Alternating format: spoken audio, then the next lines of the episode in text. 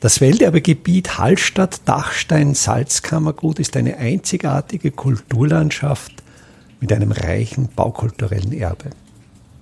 Mein Name ist Friedrich Idam und ich stelle Ihnen in jeder Episode einen neuen Aspekt unseres Welterbes vor. Vom Markt Hallstatt führt der direkte Weg zum Rudolfsturm über die sogenannten Wagen einen steilen Bergweg in Serpentinen. Interessant ist, wenn man zwei Drittel des Weges überwunden hat, eine Gedenktafel mit dem Text, hier hat gerast der Hochlöbig Rö Kuning Maximilia, als er gangen ist, die Salzbergen besehen, den fünften Tag Januari Anno Domini 1504. Es ist eine Erinnerung an eine Person, die wir in der Geschichte als Kaiser Maximilian I. kennen.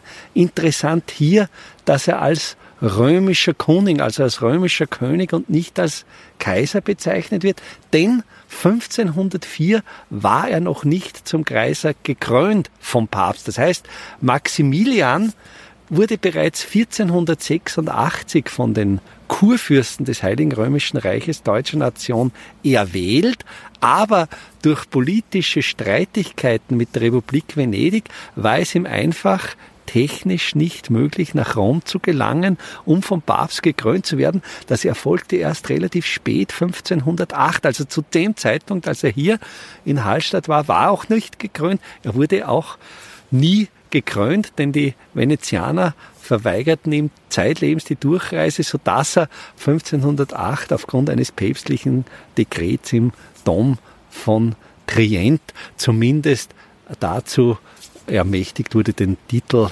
deutscher römisch-deutscher Kaiser zu führen. Maximilian hatte sehr, sehr großes Interesse an der Salzproduktion in Hallstatt. Er war er litt notorisch unter Geldmangel, er führte viele Kriege, führte eine aufwendige Hofhaltung und so war die Salzerzeugung eine jener Quellen, aus der sein Vermögen zog und es war von seinen Vorgängern, vor allen Dingen auch sein Vater Friedrich III., wurde die Salzwirtschaft, wie wir heute sagen, fast abgewirtschaftet.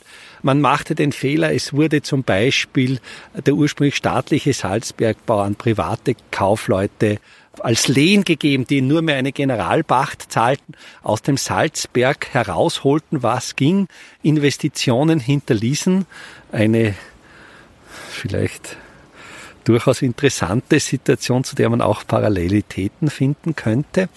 Und dann nahm Maximilian wieder das staatliche Salzwesen in die Hand. Er bereitete Verwaltungsreformen vor, die dann unter seinem Nachfolger Ferdinand zum sogenannten Reformationslibell führten, wo der Salzbergbau wieder fest in staatliche Hände kam und auch die entsprechenden Gewinne abwarf. Hier der geschriebene Stein, dieses Denkmal ist ein ganz schlichter Stein, Block, in dem die Gedenktafel eingelassen wird. Dieser Block wird von einem sehr flachen, dreieckigen Giebel gekrönt.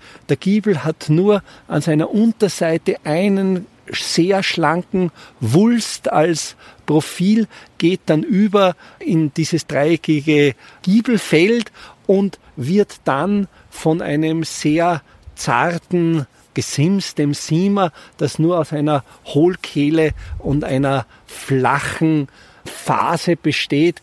Und es ist hier schon natürlich die Renaissance spürbar. Das ist vielleicht eines der ganz, ganz wenigen Bauwerke aus der Renaissance, die in Hallstatt erhalten geblieben sind. Welterbe Hallstatt erscheint alle 14 Tage neu.